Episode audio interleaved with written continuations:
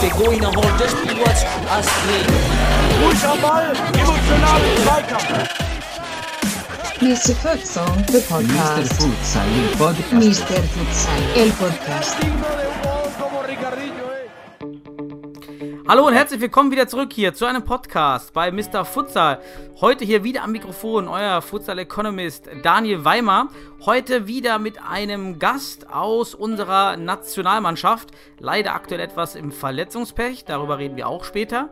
Aber außer seiner Karriere im Futsal und der Nationalmannschaft hat der heutige Gast auch andere interessante Stories aus seinem Leben.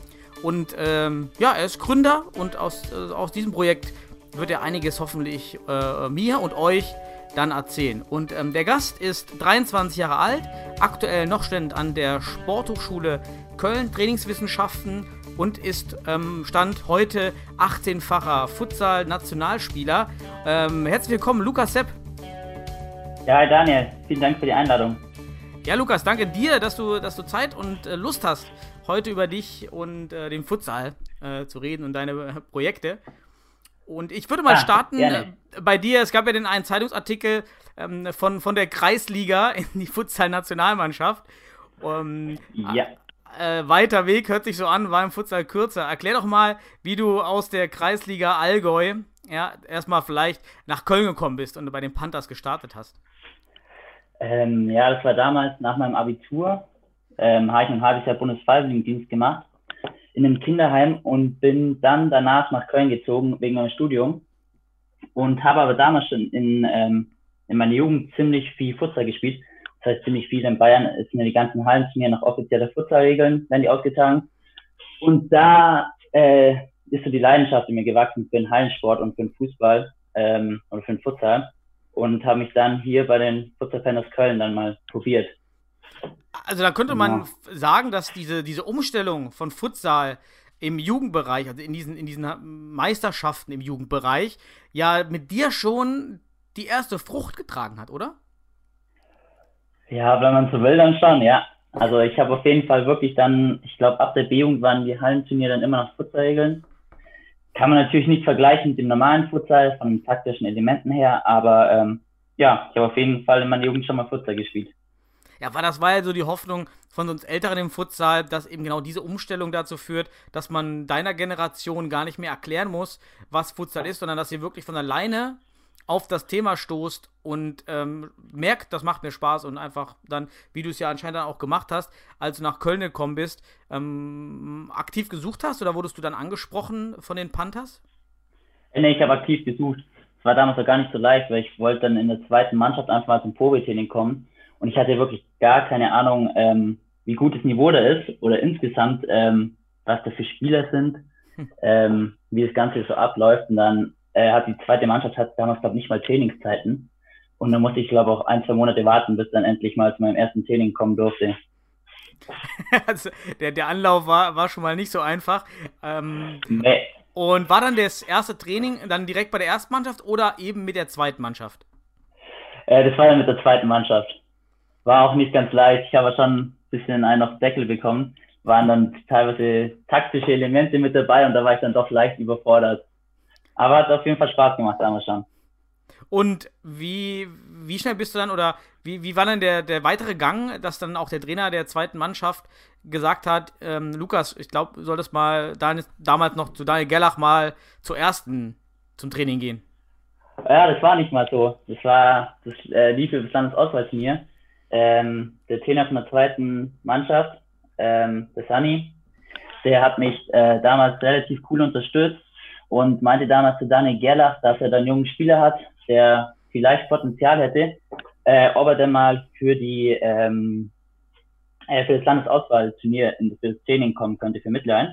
Und dann bin ich da einfach mal mit Daniel hingefahren ähm, und bin dann glücklich auch reingerutscht in den Kader für die Mittelrhein-Auswahl. Also dann hast du eine ganz, eine ganz seltsame oder bizarre eigentlich Karriere bei den Panthers aus der zweiten Mannschaft in die Mittelrhein-Auswahl und dann erst in die erste.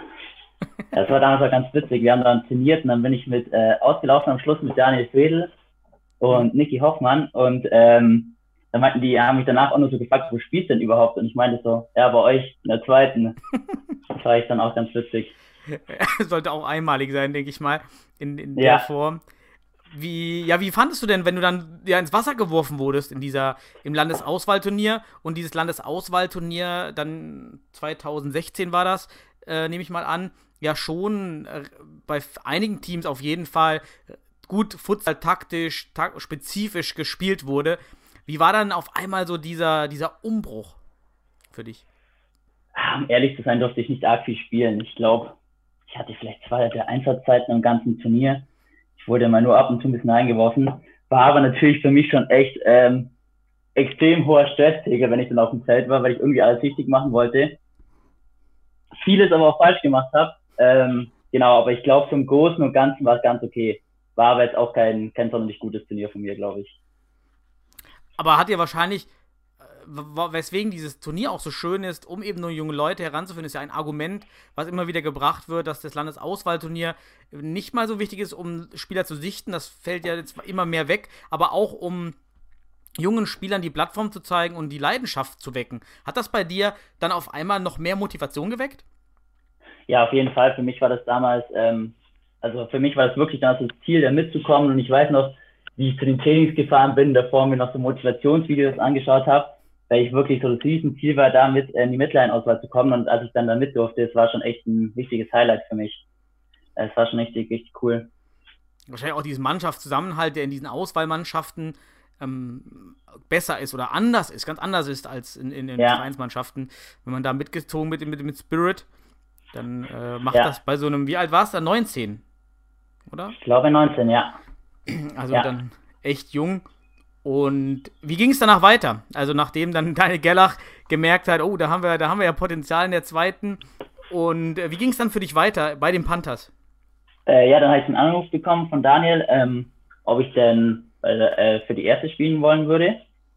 Habe ich natürlich nicht Nein gesagt. Ähm, und habe dann das nächste halbe Jahr dann auch noch äh, für die erste Mannschaft gespielt, beziehungsweise bin zumindest mit aufgelaufen. So arg viel Spielzeit war da damals nicht. Aber für mich war es wirklich, ich weiß noch, wie ich einmal in der zweiten Mannschaft gespielt habe und dann hat die erste gleichzeitig gespielt. Und ich dachte mir so, boah, wie cool es wäre, da einmal mit äh, spielen zu dürfen. Und dann war es für mich auch damals auf jeden Fall voll okay. Und bin zwar über mit hingefahren, durfte zwar ähm, auch nicht arg viel spielen, aber es war auf jeden Fall auch eine ganz coole Zeit und mit einer coolen Mannschaft. Und dann hast du einen relativ schnellen, schnellen äh, Weg gemacht, denn nicht mal dann anderthalb Jahre später wahrscheinlich, am, am 28.04. standest du auf einmal im Finale der deutschen Futsalmeisterschaft mit äh, potenziellem Sprung in den UEFA Futsal Cup damals noch. Das Spiel habt ihr leider 6 zu 5 nach Verlängerung auch noch gegen den VfL Hohenstein Ernsthal verloren. War wie, wenn du an dieses Spiel zurückdenkst, so welche Emotionen und Gedanken kommen dir da wieder hoch? Ähm, ich weiß nur noch, dass ich völlig, völlig erschöpft war. Ähm, wir sind abends dann eigentlich nach dem Spiel noch ein bisschen feiern gewesen, aber ich, ich konnte einfach fast nicht mehr laufen. Ähm, es war ein unglaublich bitteres Spiel, aber auch, ich glaube, ein unglaublich schönes Spiel für den Futsal, weil immer, wenn Leute mich ansprechen, ja, was ist Futsal, was macht es denn aus oder so, sage ich, schaut euch da mal das, äh, das Spiel an, schaut euch wirklich bis zum Ende an. Und ich glaube, es war cool, äh, gute Werbung für den Sport und auch ein verdienter, verdienter Sieger dann durch das starke Flying auch. Hat, hat es dich emotional eher ja, so mal einen Rückschlag gegeben oder wirklich dann jetzt erst recht, jetzt noch mehr, noch mehr Power in den Futsal? Nee, emotional war es auf jeden Fall gar kein Rückschlag. Ähm, für mich war damals jedes, jedes Spiel, was ich machen durfte, deutsche Meisterschaft äh, oder auch, aber auch dann bei den Panthers dann irgendwann als Stammspieler, war für mich einfach Hammer und das habe ich eher noch mehr beflügelt, dann noch mehr Gas zu geben. Ja, anscheinend hast du auch das Gasgeben ganz gut gemacht, denn du hattest dann einige Monate später, am 24. September 2018, also nicht mal fünf Monate nach dem, nach dem Finale, auch dein erstes Länderspiel gegen Georgien. Wie, wie war denn dieser Eintritt? Also wie, wie kam es dazu, dass du nominiert wurdest für die Nationalmannschaft und wann? Ähm, ich glaube, das Ganze war dann schon unter anderem ähm, beim Landesauswahlturnier. Ich glaube, es war das erste Turnier, wo ich so, oder die ersten Spiele auch, wo ich so irgendwie das Gefühl hatte bei mir selber, ist ein bisschen der Knoten geplatzt. ich verstehe langsam den Sport und finde mich mit dem Ganzen auch ein bisschen zurecht. Und ich glaube, damals wurde ich dann eingeladen für die Regionallehrgänge.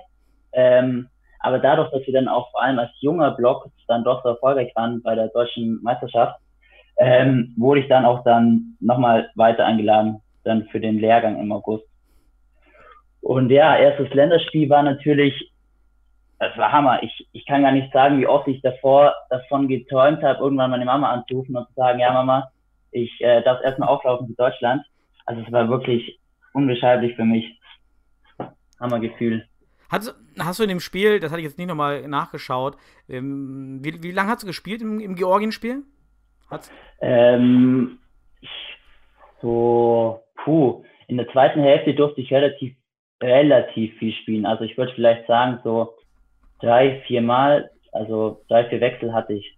Also so acht Minuten, acht Minuten Netto-Spielzeit vielleicht. Also für das erste Spiel auf jeden Fall echt ähm, relativ, relativ gut. Mhm.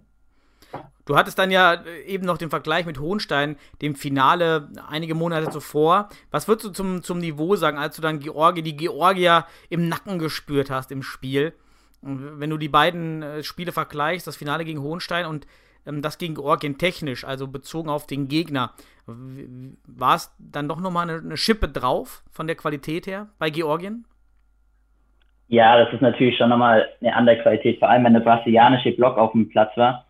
Hohenstein war extrem gut und vor allem Georgien ist auch extrem stark. Damals in dem Spiel weiß ich nicht, ob die 100% motiviert waren ähm, oder ob sie wirklich 100% gegeben haben, während wir dann nochmal gegen die ähm, gespielt haben.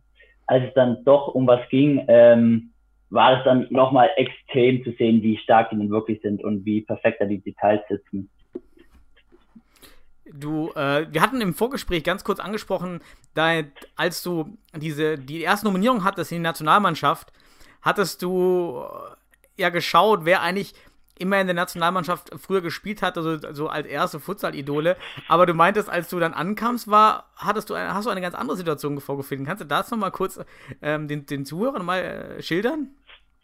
Äh, ja klar, es war damals so, dass ich halt immer die ganzen Spiele ähm, immer im Fernsehen verfolgt habe und immer alle meine Freunden erzählt habe, boah, schaut mal, den kenne ich, den kenne ich. Und da waren halt ganz viele Spieler wie äh, die Giorgio, die damals einfach extrem stark waren und ich dachte halt, dass ich die dann irgendwann sehe, wenn ich mal mit dabei bin. Ähm, war aber nicht ganz so. Irgendwie die Hälfte der Spieler, die ich da immer im Fernsehen gesehen habe, waren dann doch nicht mehr ähm, dabei. Ja.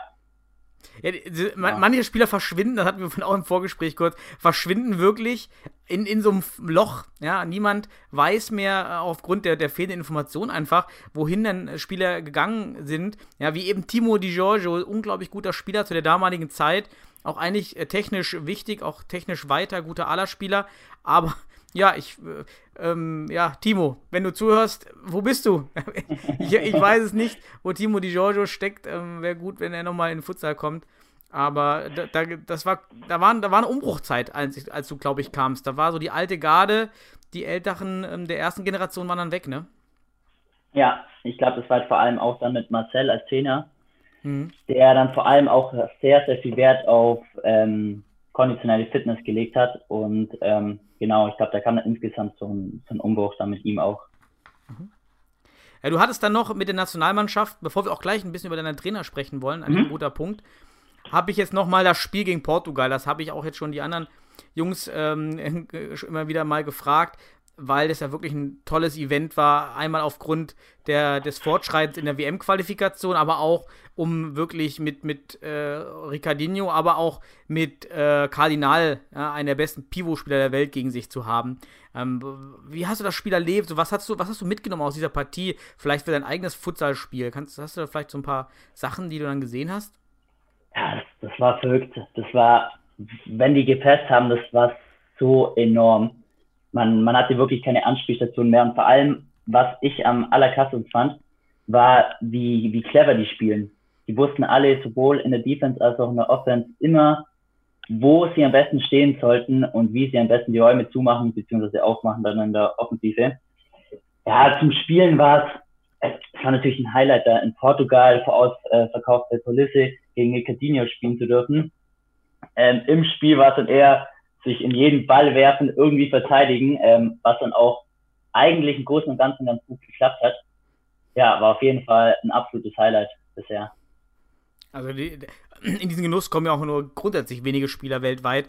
Ähm, Mhm. für dein, in deinem Alter jetzt das schon mitgemacht zu haben, das äh, hätten sich auch, glaube ich, viele der alten Garde gewünscht, äh, in, in demselben Altersstadium zu haben, wo ich mir vorstellen kann, für, für deine Generation könnte es nochmal so, auch wieder eine ganz anderes, ganz andere Dynamik werden, weil ihr die Events schon mitnehmt und dieses, diese Erfahrung, Emotionen mitnehmt und dann vielleicht der Ausstieg noch schwieriger ist für jemanden, der jetzt auch wie du ja aus der Kreisliga oder Bezirksliga kam und ja im Fußball gibt es ja für dich gar keine Option. Ne? Es war für dich wahrscheinlich nie eine Frage, nochmal in den Fußball zu gehen, oder?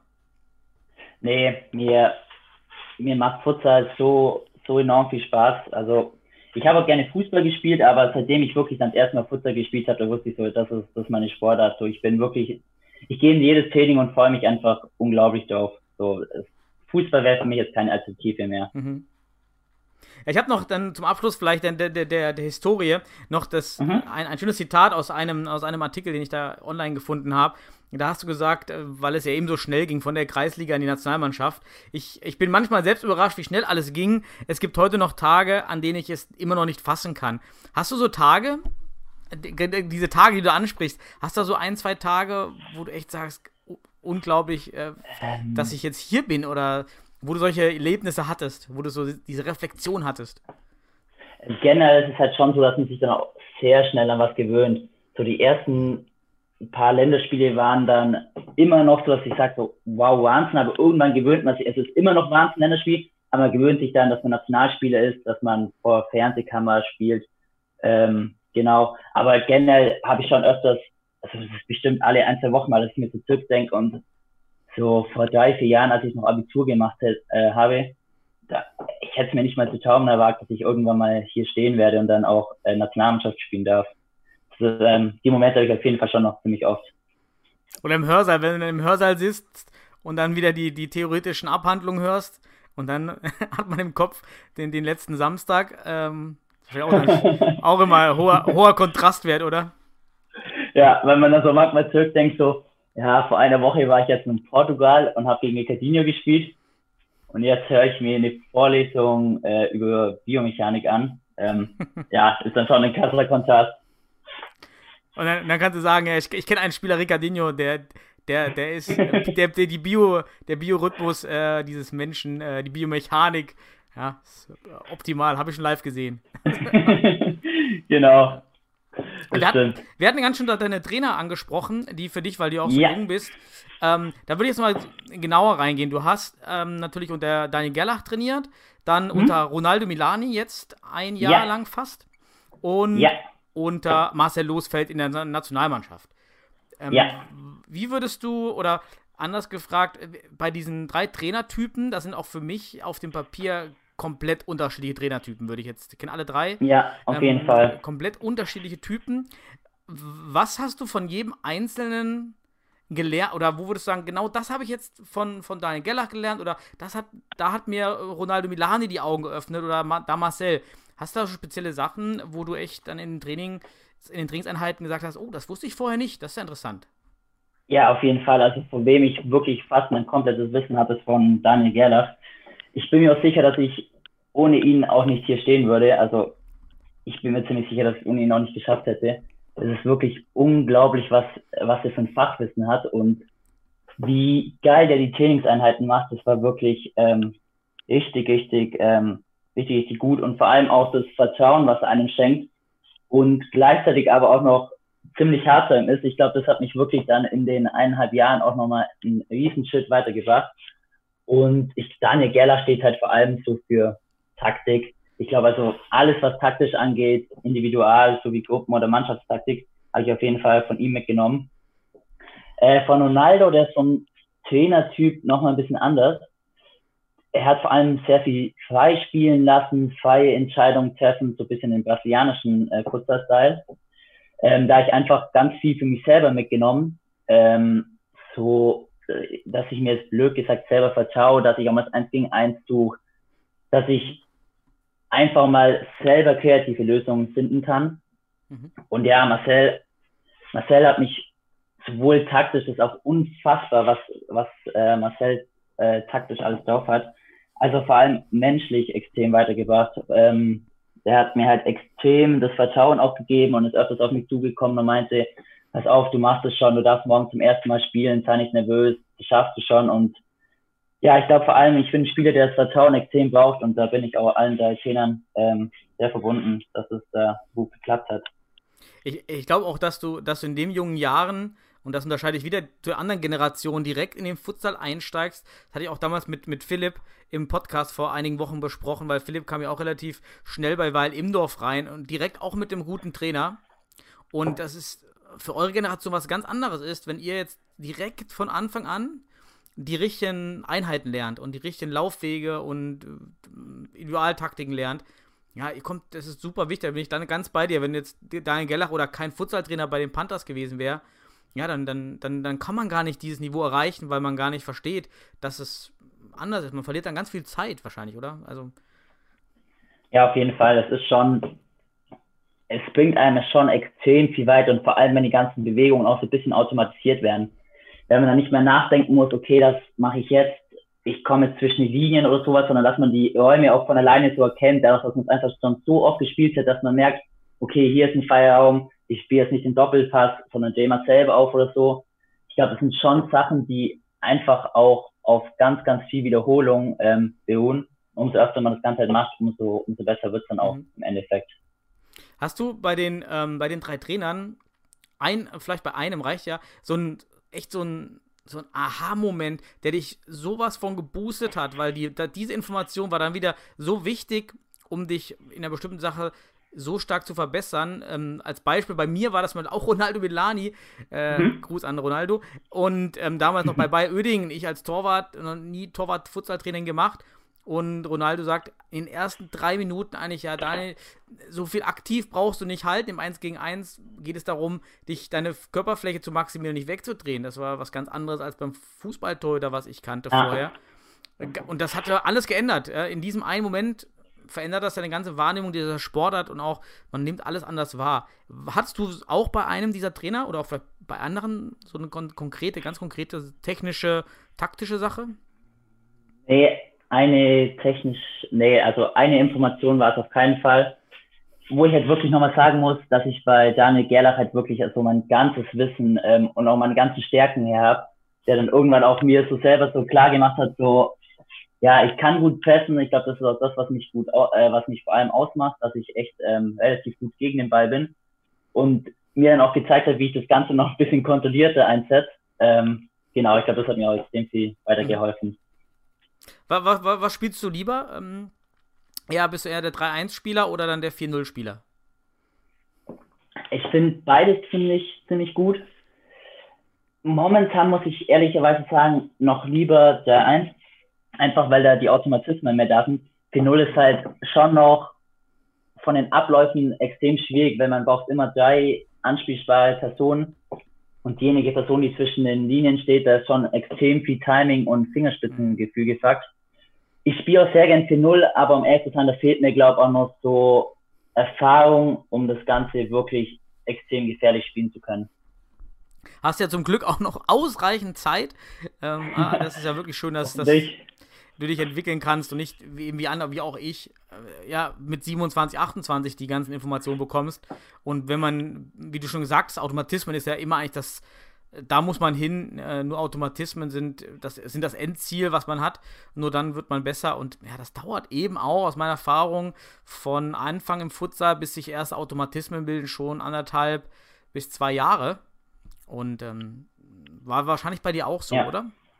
Der Zeitraum? Ja, also ja, bei mir hat es wirklich, wie gesagt, ich durfte die ersten, das erste Jahr eigentlich so gut wie nicht spielen, das erste Dreivierteljahr. So, ich bin immer mitgefahren und habe gut, gut geklatscht, habe alle angefeuert, aber viel spielen durfte ich nicht. Und irgendwann ist das Ganze dann so auf mich übergegangen, so dass ich das Ganze angefangen habe zu lesen. Was jetzt viele wahrscheinlich sagen würden, da ist auf jeden Fall eine Luft nach oben.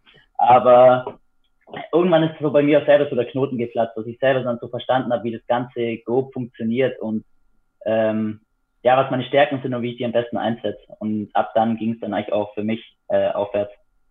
Was würdest du jemanden, der neu in den Futsal kommt, vielleicht bei euch zum Training, vielleicht auch aus dem Fußball kommt, als erstes, als wichtigste Message mitgeben, das, was er vielleicht umstellen muss? Hast du da so einen Tipp, den du vielleicht auch mal gibst, wenn du jetzt jemand Neu Neues triffst? Dass es auch viel harte Arbeit ist. Dass es Futsal ist ja oft in der Öffentlichkeit noch so ein bisschen Hacke, Spitze 1, 2, 3 und nicht laufen und nichts ähm, und keine Taktik. Aber dass es halt nicht so ist, dass schon unter anderem auch viel davon abhängt, aber dass es auch extrem viel harte Arbeit ist und dass man sich auch am Anfang nicht den Kopf hängen lassen darf, wenn es das erste halbe Jahr nicht klappt und das Ganze noch nicht, ähm, die Rotation und das Ganze noch nicht ähm, klappen, aber dass dann, äh, wenn man dran bleibt und mit ein bisschen Talent auf jeden Fall auch sehr viel möglich ist da in Deutschland. Ja, sich nicht so den Rückschlag abholen oder enttäuscht sein, wenn man da nicht ja. direkt, also am, man muss es halt lernen, man muss die Automatismen haben, um dann ja. die anderen ja auch zu verdrängen, ne? Das ist vielleicht. Ähm, Auf ja. jeden Fall. Und man muss sich halt darauf einlassen auch. Ich habe schon mit einigen Spielern zusammengespielt, die die wollten, die wollten es halt auch nicht ganz lernen, obwohl die wirklich überragende Kicker waren. Aber wenn du halt eine Person auf dem Spielfeld nicht weiß, was die anderen drei machen, ist es halt immer schwierig. Dann bist du fast einer in Unterzahl. Ja, man muss da, glaube ich, echt offen sein, sich verändern zu wollen. Das habe ich dann im Training auch schon ab und zu Kandidaten, ja, die, ja, ich weiß auch nicht, warum es an den Kandidaten dann liegt. Es wird nicht aufgenommen. Es gibt dann immer ja, aber, ja, ja. aber. Und ja, dann ja. kommt man, äh, bleibt man einfach auf dem Niveau, auf welchem man ist. Man will sich aber verbessern, denke ich mal. Das stimmt. Und dann, ja, eine Sache, die ich vielleicht auch noch sagen würde, was vielleicht auch noch relativ wichtig ist, dass man auf, ich, was ich zumindest bin, Futsal und Fußball eigentlich echt fast nicht vergleichen kann. Da bist du auch, mhm. dass es mit dem Fuß gespielt wird und von der Technik sehr ähnlich ist, finde ich, sind es extrem andere Sportarten. Und jemand, der vielleicht draußen extrem gut ist, kann in der Halle gar nicht gut sein und genau andersrum. Dass mhm. jemand in der Halle extrem stark ist und draußen nicht gut ist. Das heißt also nicht, dass wenn nur weil jemand irgendwo hoch gespielt hat, dann auch direkt automatisch in der Halle gut ist und eben andersrum kommt auch wieder harte Arbeit hinzu. Und sieht man ja bei dir als Beispiel, ja. Ja, von der, um nochmal den Titel zu zitieren, aus der Kreisliga in die Nationalmannschaft. da ist ja wirklich keine, ähm, da ist vieles offen. Äh, ganz klar. Du hast aktuell natürlich jetzt, äh, erwarten wir dich alle wieder oder wollen wir dich wieder sehen im Nationaltrikot. Doch leider bist du ja jetzt länger verletzt. Vielleicht so als letzter Punkt jetzt, bevor wir dann auch mal zu deinen anderen zwei Projekten kommen. Ja. Ähm, was, was ist passiert und wann, geht, wann geht es dir endlich wieder besser?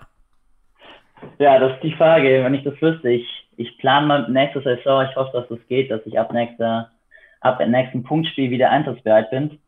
Ähm, ich habe mich letztes Jahr verletzt. Es kam ein bisschen schleichend irgendwas am Rücken. Äh, es gibt viele verschiedene Diagnosen, äh, keine klare und noch, noch nichts, was wirklich bisher richtig geholfen hat. Langsam wird das Ganze ein bisschen besser, als ich hoffe, dass ich bald wieder einsatzbereit bin. Aber war natürlich schon, schon eine schwierige Zeit. Ich bin, ähm, durfte damals sogar noch mit Barcelona, mit nach Barcelona ähm, fliegen, in der Hoffnung, dass ich vielleicht nur einsatzbereit bin und habe dann damals noch gehofft, ein, zwei Tage vorm Spiel, dass ich dann gegen Barcelona spielen darf. Und so hat sich das Ganze dann durchgezogen. Ähm, ich habe damals dann vom Physio auch gesagt bekommen, ja, das hat leider keinen Sinn. Und dann einen Monat später ging es immer noch nicht und zwei Monate später ging es dann immer noch nicht und ja, seitdem ist das irgendwie relativ konstant. Aber ich hoffe, dass bald wieder, bald wieder gehen. Also die Ursachenforschung läuft und. Auf jeden Fall. Dann drücke ich jetzt schon mal, sag ich mal, die Daumen, dass da bald die, die Ursache gefunden wird und dann, dass du wieder angreifen kannst. Ich meine, jetzt hast du ja nicht so viel verloren, weil ja auch alle anderen nicht trainieren konnten. Aufgrund stimmt, äh, ja. der Corona-Sache. Ähm, vielleicht ähm, für dich dann wieder. Der eine hat halt das Pech durch Corona, der andere das Glück, ja, dass der Abstand vielleicht gar ja. nicht so groß sein wird. Ja, ich hätte einfach wieder Lust, ins Training zu gehen, Spiele zu spielen und hoffentlich auch mal bei der Nationalmannschaft mit auflaufen zu dürfen. Das wäre ja. schon, schon gut. Da drücke ich dir die Daumen. Und ähm, kommen wir jetzt zu, dem, zu deinen zwei Projekten, die ich am Anfang angeteasert habe. Und das eine ist deine, deine Bachelorarbeit, welches du dann ähm, über einen Verlag eben, man bekommt immer die Angebote, ich kenne das ja auch, über Abschlussarbeiten, dann auch als Buch verlegt hast lassen, sag wir mal so. Äh, und zwar, das nennt ja. sich konditionelles Anforderungsprofil im Futsal. Da hast du, ich habe mal ganz kurz nur ins Abstract gelesen, so eine Meta-Analyse gemacht ähm, und von verschiedenen, glaube ich, Studien über Futsal-Anforderungen und was, was so im Konditionsbereich wichtig ist. Ähm, ja, kannst du kurz vielleicht zu deinen, was waren so deine Erkenntnisse, deine Ergebnisse dieser, dieser, dieser Studie? Ja, im Endeffekt ging es einfach so darum, das ähm, konditionelle Anforderungsprofil zu analysieren. Ähm, grob wird immer gesagt, ja, du hast eine gute Kondition. Ähm, dahinter steckt ja meistens ein bisschen mehr. Es lässt sich unterteilen in Ausdauer, Kraft, Beweglichkeit äh, und Schnelligkeit im klassischen Sinne. Und ich habe einfach geschaut, wie wichtig ist zum Beispiel Ausdauer für einen Futsal. Es gibt ja nicht nur die klassische Ausdauer, es gibt ja verschiedene Arten von Ausdauer. Es, es gibt aerob und anaerob. Da habe ich einfach geschaut, wie wichtig ist zum Beispiel die aerobe Ausdauer den Futsal, wie wichtig ist die anaerobe Ausdauer. Kannst du die zwei Sachen mal, das finde ich, vielleicht für die jetzt auch immer nicht im sportwissenschaftlichen Bereich so tief sind, das sind ja immer so klassische Begriffe, die fangen, nochmal die, mal ganz kurz die zwei Sachen auseinander differenzieren? Ähm, ja, klar, ganz grob, aerob und anaerob heißt einfach, wie, mit wie viel Sauerstoff man arbeitet. Anaerob heißt, grob gesagt, man arbeitet ohne Sauerstoff, sprich die Muskulatur arbeitet ohne Sauerstoff. Dadurch kann man einfach extrem ähm, hohe Intensitäten fahren, aber das Ganze nur über einen kurzen Zeitraum. Und die Muskulatur äh, fühlt sich danach so extrem übersäuert an. Man kennt es zum Beispiel, wenn man äh, 400 Meter sprintet oder so und am Schluss fast ins Ziel fällt und alles sich äh, zu übersäuert anfühlt. Das ist dann vor allem anaerobe Arbeitsweise und aerob heißt einfach zum Beispiel, man kann sich Marathonläufer vorstellen, der übersäuert der am besten Fall nie, sondern der läuft immer mit Sauerstoff, dass er dass die, der Energiebedarf über Sauerstoff gedeckt werden kann. Genau. Also müsste man eigentlich, wenn man auswechselt im Futsal, immer dann wechseln, bevor man eben in diese anaerobe Phase eintritt. Ja, also man darf schon in die anaerobe Phase eintreten, man muss sogar eintreten, weil sonst ist man nicht konkurrenzfähig. Ähm, es geht einfach nur darum zu schauen, im Groben und Ganzen kam aus, dass die anaerobe Ausdauer gar nicht, also schon entscheidend ist, aber dass vor allem die aerobe Ausdauer extrem wichtig ist, mhm. wenn man gar nicht so lange Energie bereitstellen kann über die anaerobe Ausdauer. Also ein ganzes Spiel kannst du es lange nicht ähm, bereitstellen. Deshalb ist halt vor allem wichtig, eine hohe aerobe Ausdauer zu haben. Und ganz viele Spieler werden es kennen von Shuttle Runs oder von Intervallläufen oder von solchen Sachen. Ähm, das wird dann damit trainiert. Mhm. Und das ist eben, diese Anforderung ist dann im Gegensatz zum Fußball äh, wie anders? Es sind einfach viel mehr kurze Sprints, es sind ähm, keine so langen Aktionen, einfach schon dadurch, dass man zwei Minuten spielt, zwei Minuten da unten ist, ähm, sind das ganz, ganz, es ist ein komplett anderes Anforderungsprofil. Eigentlich, man kann es auch gar nicht vergleichen. Zum Beispiel bringt einen Futsaler nichts jetzt einfach, oder nichts ist immer relativ, aber es bringt ihm nicht viel, einfach nur 60 Minuten laufen zu gehen. Das ist jetzt nicht ähm, arg fördernd. Mhm. Ähm, genau. Und es kam jetzt schon raus, dass Futsal und Fußball auch vom konditionellen Bereich her schon sehr unterschiedlich sind. Hast, hast du irgendwelche Praktikertipps aus für Trainer und Spieler abgeleitet? Ja, am Schluss kommt ein eigenes Kapitel, wo es darum geht, ähm, also wo ich alle Erkenntnisse, die ich herausgefunden habe, zum Beispiel wie eben das aerobe Ausdauer extrem wichtig ist, wie man das Ganze in Futsal spezifisch am besten trainiert. Und wie macht man's? da gibt es natürlich verschiedene Möglichkeiten. Ähm, wie vorhin gesagt, eine klassische äh, Möglichkeit ist Intervall, die Kla Intervallmethode. Dann kommt es natürlich immer noch darauf an, wie lange sprintet man am Stück, wie lange lässt man Pausen und das ist dann sozusagen die Kunst, das dann futterspezifisch zu gestalten. Mhm. Dann alles Buch für Mac. Wäre es, glaube ich, ein bisschen zu, würde den Namen sprengen, wenn ich da jetzt darauf eingehen würde.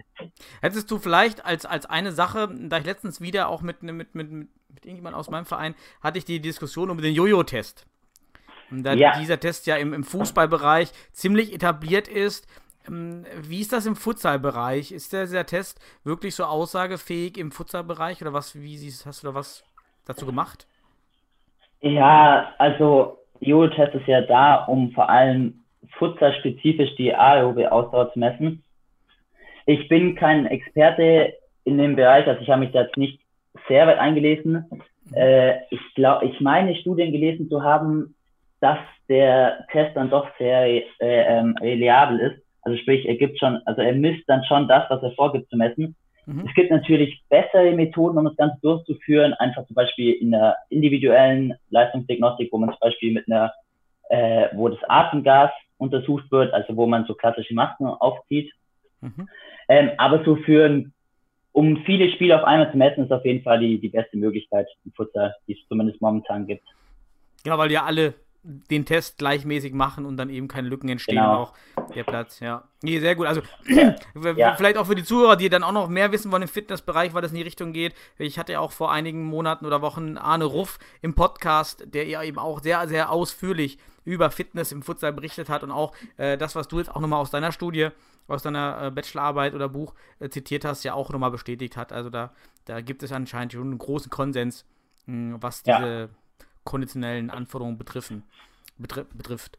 Ähm, ja, und Ja. das zweite Projekt, das, was wahrscheinlich auch beruflich für dich in Zukunft ähm, oder auch neben dem Futsal wahrscheinlich viel Arbeit erfordert, ist dein Startup, dein Business, dein, was du dir aufgebaut hast, ähm, was sich Baltastic nennt.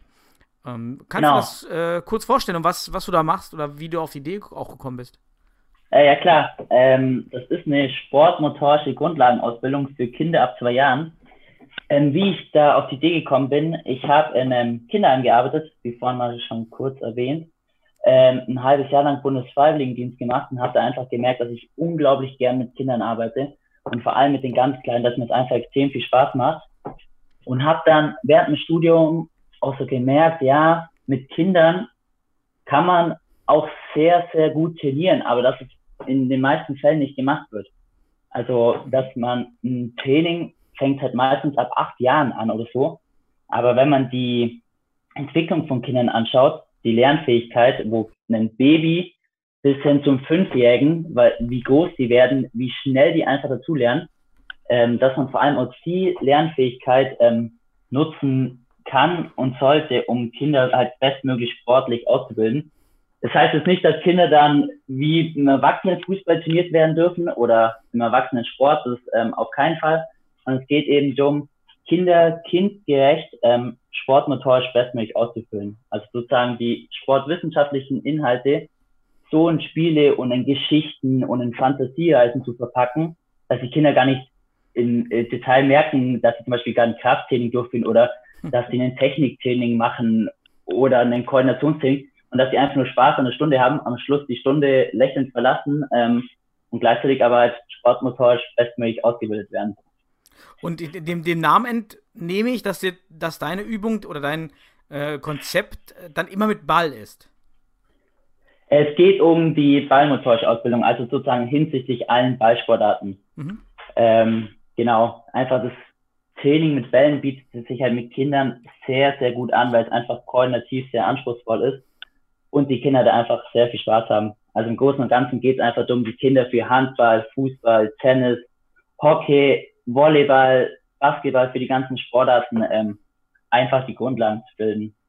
Genau, und für ein gesundes und bewegtes Leben dann auch später mal zu sorgen. Also dann machst du wirklich dann in den Einheiten vielleicht eine spezifische Sportart und, und, und, und trainierst mit den Kindern so Grundbewegungen, die in dieser Sportart typisch sind. Jetzt Handball nehme ich mal werfen oder Futsal eben schießen mit dem Fuß. Ähm, ja, das Konzept kann man sich so vorstellen, ähm, es basiert auf fünf Säulen oder auf fünf Bestandteilen. Wir haben einmal das Koordinationstraining und das Konditionstraining, was die meisten Leuten ja sagen dürfte. Äh, dann gibt's noch den Bereich Gehirntraining und ähm, Fundamental, äh, Fundamental Movement Skills und Sport Specific Skills. Ähm, genau, und es geht dann im Endeffekt darum, dass die fünf Bestandteile altersgerecht auf die Kinder angepasst werden. Zum Beispiel ein Zweijähriger muss noch keine äh, Sport-Specific Skills durchführen. Also Sport-Specific Skills sind Techniken aus den verschiedenen Sportarten, wie zum Beispiel die Tennis-Vorhand oder den Fußball-Spannstoß. Mhm. Ähm, sondern es geht dann darum, dass man die fünf Bestandteile dann wirklich bestmöglich auf die Kinder abstimmt und sie dadurch bestmöglich fördert.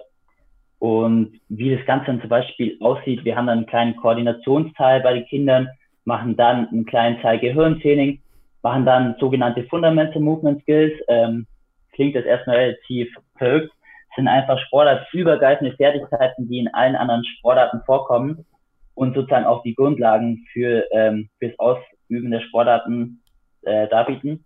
Und das sind zum Beispiel ganz klassischerweise äh, Hüpfen mit beiden Beinen. Und solche Sachen werden dann in den ähm, Trainingseinheiten durchgeführt. Ich, ich glaube, so einige Sachen hat auch Arne Ruff ähm, in, in dem Podcast, eben den ich schon mal angesprochen hatte, eben auch erwähnt. Die Movements und auch eben ähm, die, die, die Beinstellung, Beitstand und auch äh, Breitstellung und sowas.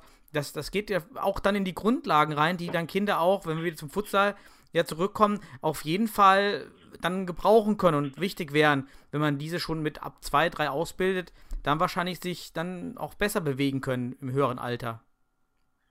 Ja, auf jeden Fall. Es ist, es ist wirklich unglaublich, was Kinder in dem Alter dazulernen, wenn man sie richtig fördert und beziehungsweise was Kinder dann eben nicht lernen, wenn man es nicht richtig macht. Ich habe zum Beispiel einen Zweijährigen, das ist wirklich äh, absolute Highlight. Bei mir in den Stunden, die Decke ist vielleicht drei Meter hoch und ich habe so weiche Gummibälle. Mhm. Und er schafft es, den Ball auf den Boden zu werfen und danach, wenn der Ball wieder nach oben tischt, mit dem Fuß an die Decke zu schießen. Und der ist halt zwei Jahre alt. Das ist wirklich unglaublich, was wie Kinder da dazu lernen und ähm, mhm. was sie da an Fähigkeiten ausbilden. Ich habe ja auch Kinder, äh, viereinhalb Jahre alt. Und ähm, mit der Großen waren wir dann, oder gehen wir jetzt auch wieder natürlich nach Corona, ähm, zu ähm, ja, so Kindersport. Ja. Wie würdest du dein, dein, dein, Konzept oder das, was du machst, abgrenzen? Und das, ich glaube, viele Zuhörer, die jetzt Kinder haben, machen das auch, diesen Kindersport. Ähm, aber das ist ja eher so lose, ein bisschen Ball, aber nichts, wahrscheinlich kein Konzept dahinter. Wo würdest du die Unterschiede sehen zu deiner Balltastic-Projekt ähm, jetzt? Genau, äh, ich will auch gar niemandem zu nahe treten oder so, ähm, weil meistens wird das auch ehrenamtlich gemacht und das ist immer so, umso mehr sich Kinder bewegen, umso besser. Was halt aber wirklich einzigartig an meinem Konzept ist, ist der sportwissenschaftliche Background. Also ich kenne das von ganz, ganz vielen Kindersport ähm, von so Anbietern. Da wird halt einfach nur irgendwas mit den Kindern gemacht. Und mhm. das ist eben bei mir nicht so. Bei mir ist es wirklich ein gezieltes Training, aber halt ähm, in einem Rahmen, den den Kindern unglaublich Spaß macht. Also Kinder merken nicht, dass sie gezielt trainieren, und haben einfach sehr viel Spaß und werden dabei aber halt bestmöglich ähm, ausgebildet. Und ich glaube, das ist das, was es ähm, so einzigartig macht, weil im Kinderbereich wird es momentan halt so gehandhabt, dass einfach irgendwas gemacht wird. Ähm, also irgendjemand sucht Spiele aus dem Internet oder es gibt Übungssammlungen von 30 Seiten und es wird einfach mhm. mehr oder weniger Dartpfeil geworfen, was dann heute jetzt gemacht wird. Ähm, aber ist halt für die Ausbildung von den Kindern jetzt nicht optimal. Äh, also kann ich auch als Vater genauso bestätigen, also muss ich sagen. Ähm, ja, man sucht dann irgendwas äh, wild und macht random irgendwas. Und ähm, wenn aber sobald die Kinder, habe ich auch schon gemerkt, wirklich irgendwie einen Fokus finden, dann lernen die unglaublich schnell die Sachen. Ähm, jetzt auch beim, beim Futsal, meine Tochter nimmt jetzt den Ball mit der Sohle an, ja, aber auch vor allem, weil es Papa immer macht und ja. äh, automatisch und die imitieren ja auch viel, das ist ja alles Imitation ja letztendlich, ja. Wenn, wenn ihr das wahrscheinlich vormacht und ähm, dann äh, wie, wie kommt denn Futsal an, auch bei den Eltern, wenn du jetzt sagst, jetzt machen wir heute Futsal-spezifische Sachen, sagst du das dann auch so? Ähm, sage ich teilweise schon. Futsal ist dann eher für die, ähm, es ist dann so einer der Sport-Specific Skills, dann eher für die Elternkinder. Ähm, das kommt generell ganz gut an, vor allem halt mit meinem Background als Futsal-Nationalspieler, das wissen die Eltern natürlich auch. ähm, von dem her kommt es immer ganz cool an, wenn ich denen sozusagen Tipps gebe aus dem Futsal. Ähm, es gibt aber auch Studien, dass halt Futsal für Kinder vor allem am Anfang halt viel, viel leichter ist und die wieder Lust da nicht verlieren, weil den Ball mit der Sohle anzunehmen ist halt erstmal, oder den Futsalball generell anzunehmen, ist halt erstmal viel leichter für ein Kind, weil er nicht so weit wegspringt wie ähm, so einen schweren Lederball, zumindest eine Halle. Mhm. Also kommt eigentlich ganz gut an. Wie, wie viel hast du dann? Wie viele Kinder oder wie viel, mit den Eltern dann auch zusammen? Oder machst du nur mit, alleine mit den Kindern das? Ja, es kommt ganz auf die Altersklasse drauf an. Also es ist halt wirklich, es ist, also es macht wirklich mega Spaß, weil die kleinsten, also der kleinste bei mir war ein Jahr und acht Monate, als er angefangen hat. Das ist natürlich dann mit den Eltern zusammen, sprich ich leite dann die Übungen an und die verschiedenen ähm, Inhalte und die Kinder machen es dann mit den Eltern zusammen, so lange bis sie dann mir dann so sehr vertrauen, dass die Eltern auch draußen bleiben können. In dem Fall gehen die Eltern meistens runter, trinken einen Kaffee oder sowas und ich äh, spiele mit den Kindern oder spielen eben nicht, sondern trainiere halt wirklich mit den Kindern. Ähm, genau, also es ist ganz unterschiedlich. Mit den Kleinsten bis drei Jahre mit Eltern zusammen und ab drei dann ohne Eltern. Wo, wo findet man dich? Jetzt kannst, du, jetzt kannst du, hast du einen freien Spot für Werbung für alle, die im, im, im, Raum, im Raum, Köln wohnen. Ähm, wo, wo, machst du das? In welchem, ähm, also wo ist die Lokalität, wo äh, du das machst? Momentan im Sharky Sportclub, also momentan auch auf jeden Fall die nächste Zeit ähm, im Sharky Sportclub. Das ist eine die meisten Eltern wird es jetzt was sagen, weil es eine Schwimmschule ist. ursprünglich eine Schwimmschule, die jetzt aber einen riesen Komplex gebaut haben mit ähm, riesen Schwimmhalle, EMS-Studio und ähm, Turnhalle. Und da eben biete ich meine Konzepte an. Aber ich habe vor, in den nächsten Monaten und Jahren auch das Ganze übergreifend, also standortübergreifend anzubieten. Dann vielleicht auch an den Standorten von den jeweiligen Eltern. Ach schön, so eine Art Franchise-Modell oder eben so ein. Nein, das, das Franchise will ich auf gar keinen Fall einführen, weil dann finde ich, ist die Qualität einfach wieder viel zu schlecht. Ja. Ich will niemanden, keinen Trainer haben, der zwei Wochenende irgendwo hingeht und dann offiziell Kurse geben kann.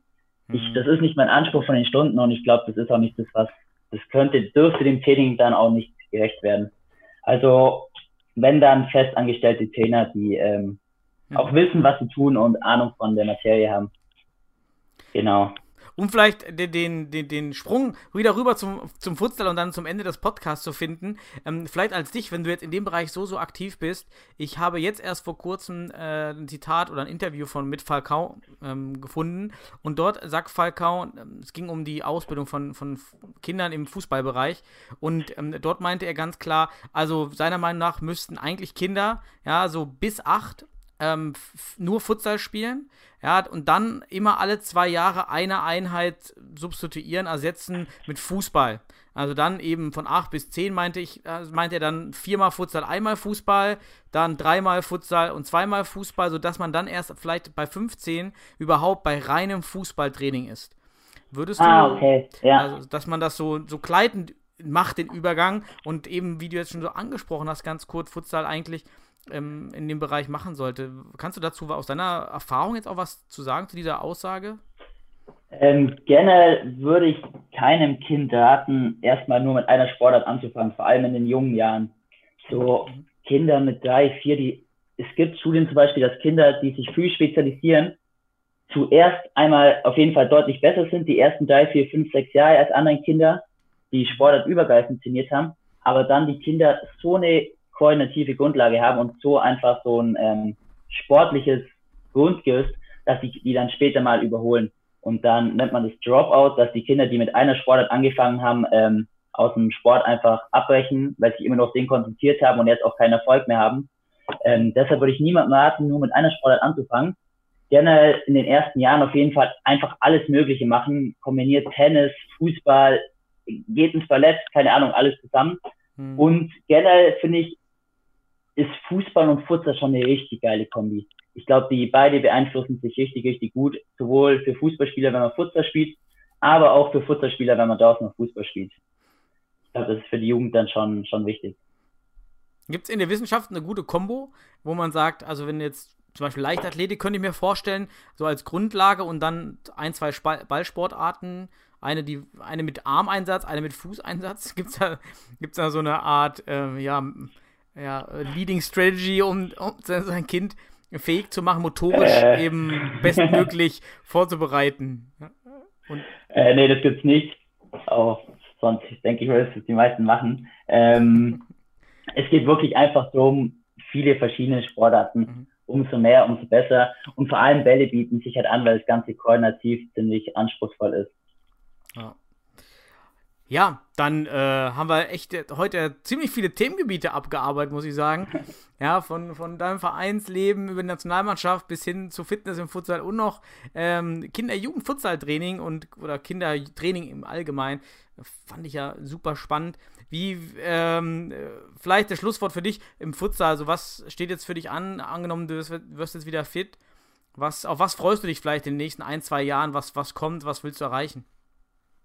Ähm, auf jeden Fall in die Futsal-Bundesliga. Das wäre das große Ziel, wenn es dann tatsächlich kommen soll. Und worauf ich mich einfach wieder freue, wäre einfach mal wieder zu trainieren und zu spielen. Das ist wirklich unglaublich, wenn man dann sechs Monate mal nicht mehr spielen kann, wie, äh, sehr man das Ganze vermisst. Also so einfach normales Training mal wieder zu haben, äh, mit einem Abschlussspiel oder am besten noch am Wochenende ein Spiel, das wäre für mich momentan so das persönliche Highlight. Das sind die kleinen Schritte, die wir gerade wieder zu, zu schätzen lernen. Äh, ja, auf jeden Fall. Corona, ne? Ja, dann, ähm, Lukas, dann danke ich dir für die umfangreichen Infos ähm, und wünsche dir ähm, jetzt alles Gute. Erstmal natürlich äh, Regeneration, Erholung, fit werden und äh, dass du bald wieder auf der Platte stehst und ähm, dich weiterentwickeln kannst in deinen jungen Jahren. aber auch beruflich mit deinem Projekt, was ich super spannend finde und klasse, dass du in dem Bereich was machst. Also, alles Gute dir, danke den Zuhörern fürs Zuhören und wünsche dir noch einen schönen Abend. Ja, dir auch, ähm, auf jeden Fall. Dankeschön, dass du dir Zeit genommen hast und auch alles Gute. Ciao, Lukas. Ciao.